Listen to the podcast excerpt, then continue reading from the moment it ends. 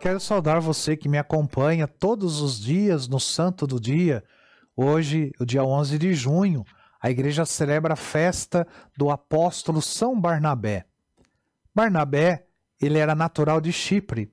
Sabe-se que seus pais eram judeus gregos de Chipre e que seu nome original era José. Era descendente da tribo de Levi e sobrinho de Maria, a mãe de João Marcos, autor do segundo evangelho. Portanto, Barnabé, ele era primo de São Marcos. Sabemos que Marcos era discípulo de Pedro. Essa proximidade com os apóstolos e evangelistas certamente influenciou a vida de Barnabé.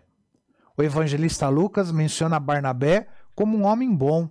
Ele possuía uma área de terras na ilha de Chipre, porém, depois de sua adesão total a Jesus Cristo, ele vendeu tudo e entregou o dinheiro aos líderes da igreja em Jerusalém. Por causa disso, os apóstolos lhe deram um nome novo, Barnabé. São Lucas, em Atos dos Apóstolos 4,36, dá o significado do nome Barnabé, que significa filho da consolação ou filho da exortação. Algumas fontes dizem que Barnabé e Paulo estudaram juntos em Chipre, na escola do grande mestre Gamaliel. Quando Paulo voltou a Jerusalém, após converter-se, foi Barnabé que o apresentou aos apóstolos. Um detalhe do livro dos Atos dos Apóstolos é, muitas vezes passa despercebido. Barnabé é citado antes de Paulo quando a dupla é mencionada. Barnabé e Paulo, diz os Atos dos Apóstolos. Ambos são denominados apóstolos. Esse detalhe mostra a importância de Barnabé no início do cristianismo. Além disso, Barnabé é mencionado entre os 72 discípulos enviados pelo próprio Jesus a pregar pela Palestina. São Barnabé é citado como um dos primeiros profetas e mestres atuando na igreja de Antioquia. Ele foi enviado para lá por ordem dos apóstolos de Jerusalém, a fim de supervisionar, orientar e conduzir a comunidade cristã mais próspera da região. Porém, o trabalho era tanto que ele foi buscar seu amigo Paulo em Tarso para que esse o ajudasse. Os dois trabalharam juntos durante um ano e meio na Antioquia. Depois disso, foram para Jerusalém, levando uma importante ajuda financeira dos cristãos de Antioquia para os irmãos pobres de Jerusalém. Depois disso, Barnabé e Paulo foram enviados em missão pela Ásia Menor.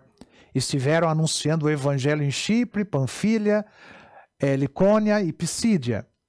Em Lídia, os dois passaram por uma experiência inusitada. Por causa do dom da palavra e dos milagres, começaram a ser considerados como dois deuses gregos, Hermes Paulo e Zeus Barnabé.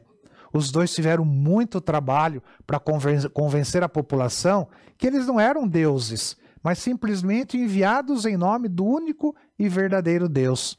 Barnabé e Paulo estiveram presentes na reunião dos apóstolos, que, foi, que ficou conhecida como Concílio de Jerusalém.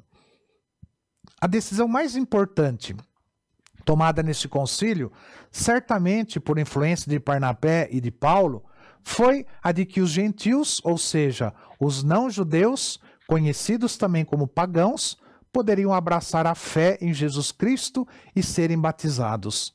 Assim, a fé em Cristo se espalhou pelo mundo é, afora né, do judaísmo. Foi um grandioso passo da igreja nascente. Voltando a Antioquia, Paulo convidou Barnabé para empreender em outra viagem missionária. Barnabé quis levar seu primo Marcos, Paulo, porém, não concordou. Por isso, Barnabé e Paulo se separaram e seguiram rotas geográficas diferentes. Barnabé e Marcos foram anunciar o evangelho na ilha de Chipre, como nós vemos no Atos dos Apóstolos, no capítulo 15.